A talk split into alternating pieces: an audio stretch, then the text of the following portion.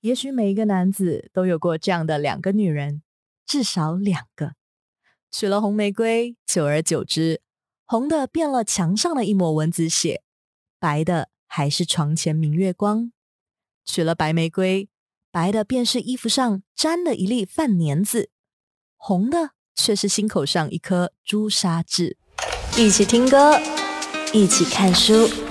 这里听说有毒。我是哈娜心怡。之前呢，在电台介绍《白月光与朱砂痣》这首抖音神曲的时候呢，才发现这两个词最初是来自于张爱玲的中篇小说《红玫瑰与白玫瑰》，所以也就有了刚开场念的那一段书里头很经典的一段。一起听歌，一起看书。这里听说有毒。书中男主角郑宝，他出身普通。半工半读出国留学之后，就遇到了他的第一朵红玫瑰。只是对于那位初恋呢，他压抑了喜欢，保全了自己的好名声。回国之后，他遇到了朋友的妻子王娇瑞，一个比玫瑰还要娇艳的女人。当然，开始他会有点小心避忌的。可是当他发现这个女人跟其他男人约会，觉得她名声不好，在一起就不用顾忌的时候，两个人偷偷摸摸火热了好一阵子。当王娇瑞真的爱上郑宝，打算为了他离婚的时候，郑宝逃避了。即便他是真的喜欢王娇瑞，可是这份喜欢不足以让他背上勾引好友妻子的罪名，而且他也不相信王娇瑞是真的爱他。所以郑宝之后娶了身家清白的孟烟离，婚后的生活平淡的激不起半分涟漪。加上后期孟烟离生了个女儿之后，跟郑宝的妈妈吵架。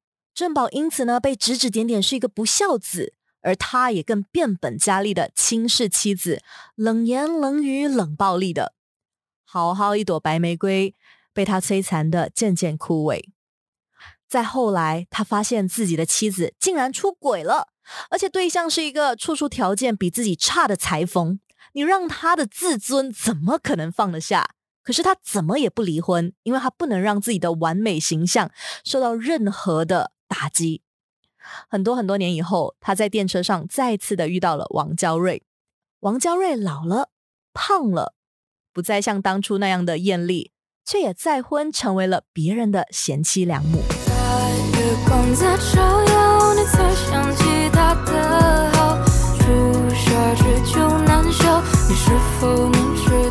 其实不知道郑宝在电车上的落泪呢，到底是感慨自己错过了王娇瑞，还是怨叹以为的好妻子反而给自己戴了绿帽？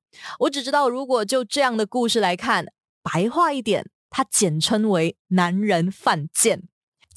假设很多人对于初恋的印象都是属于那种长发飘逸，然后一袭白裙捧着书的清纯形象，这样子的一个女孩，她可能在结婚以后要洗手做羹汤啦，然后呢，也从原本的十指不沾阳春水的，变成了手都长茧了，慢慢慢慢的，白月光从原本的清纯，那百合的香味淡了，变得像是索然无味之后，可能。男人的心里头就会开始想着啊，如果当初我选的是那个活泼开朗、艳丽的红玫瑰，会是怎样呢？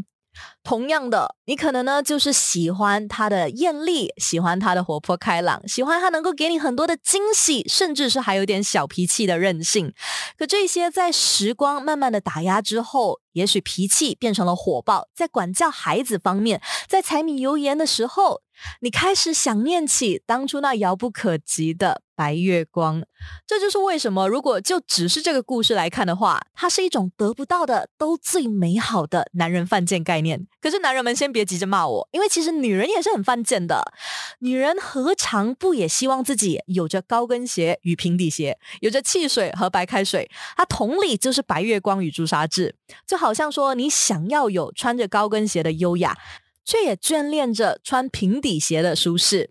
你喜欢汽水的甜腻，也知道说无色无味的白开水才更健康。现在你知道了吧？你可能喜欢的是现在理工科学霸的高冷有知识，以后你可能就会嫌弃他不够温柔体贴，除了在跳电的时候有点作用之外，又不懂得哄你。你可能现在在球场边为他欢呼送水的篮球队队长。谁知道婚后他会不会坐在沙发那边追球赛，而且会吃的满地都是薯片渣？所以不是男人或者女人的问题，而是爱情本质，它可能就带着一点挑战你的犯贱。白玫瑰的皎洁，它成了白月光的遥不可及；红玫瑰的娇艳，它染成了抹不去的朱砂痣。一个惊艳了时光，一个温柔了岁月。其实比起《白月光与朱砂痣》这首歌曲呢，我觉得张爱玲的这本小说好像更适合搭上伊森·蔡迪森的另外两首歌曲《红玫瑰》《白玫瑰》。得不到的永远在骚动，被偏爱的都有恃无恐。红玫瑰的歌词里头有着“得不到的永远在骚动，被偏爱的有恃无恐”。白玫瑰的歌词里头呢，有“白如百忙莫名被摧毁，得到的敬已非”。白如白茫莫名被摧毀，得到的竟已非那位。当然，张爱玲的这中篇小说说的自私，其实不仅仅是针对爱情。郑宝的自私，还有着他对自己的自负，因为他觉得自己的人生那么努力了，就应该有着绝对的般配，包括对象。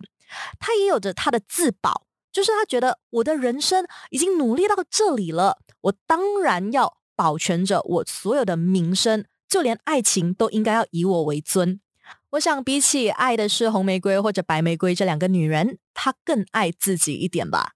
我是哈娜心怡，这就是这一期的听说有毒，跟你介绍了《白月光与朱砂痣》这首歌曲之外呢，还有 Eason 陈奕迅的《红玫瑰》。白玫瑰两首歌曲也可以搭上张爱玲的这一篇短篇小说《红玫瑰与白玫瑰》。那我们就继续下期一边看书也一边听歌喽，拜拜！一起听歌，一起看书，这里听说有毒。